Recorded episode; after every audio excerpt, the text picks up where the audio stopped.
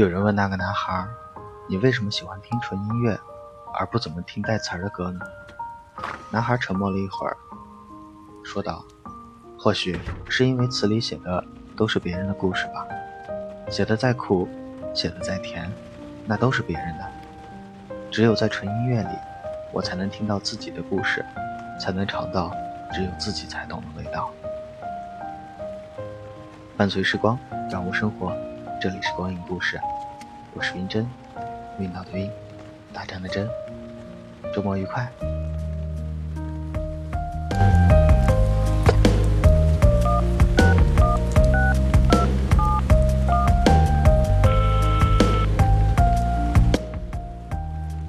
我是那种在感情里极其能折腾的人，好像不让对方跟我一起过个九九八十一难，那就一定不是真心爱我。那种欲拒还迎的思想，导致了我日后在感情中特别能憋的性格。憋死不告白，但动不动就分手；憋死不秀恩爱，但动不动就查一下他的动态、他的蛛丝马迹。不想让对方觉得我更在乎他一点。但其实至今谈的恋爱都够稀薄，每个人都投入一点点的精力去经营，最后连黄了都不知道怎么黄的。都是因为他用最大的限度防着对方玩自己，甚至演得好像很爱自己一样，把自己里三层外三层保护得很好。不能让不爱我的人假装爱我，把我惯坏。他就像游戏通关一样走了，那我就什么都没了。也不能随便很爱很爱一个人。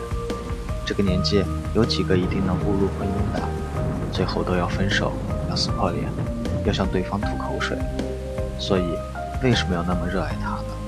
人间不值得。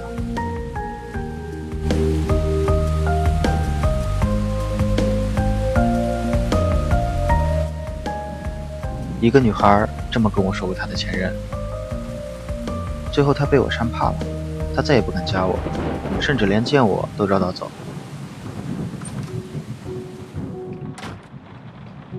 但如果你不跟我谈恋爱，就会觉得我是个超级不错的人，会逗人开心，也会宽慰别人的内心。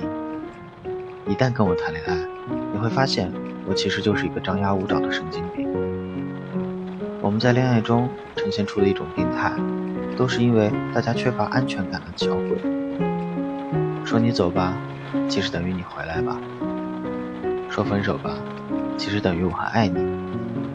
我把你抛得远远的。指望你会心疼我，然后回来找我，然后就再也没有然后了。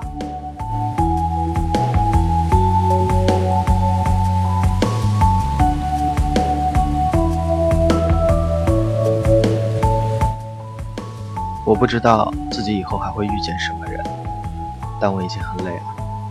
我不会再把那些老去、死去的故事一遍一遍的跟他们说，我是如何变成现在这副德行的。也许我还会遇见什么人，但是不会再遇见让自己不顾一切的人。但是又有什么关系呢？以前就喜欢的那么狼狈，日后不该让自己的心情过得更好一点吗？也许我以后还是会遇见那个让自己想孤注一掷，甚至不顾一切的家伙。所以你看，我现在变得更能憋了。我无心思研究爱情的技巧，也缺乏在受到伤害前替自己逃脱的悟性。对我而言，好好活着就够了。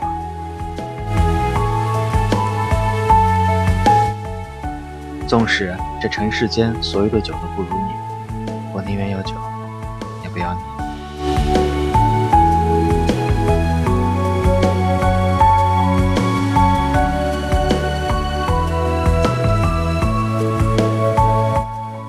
伴随时光，感悟生活。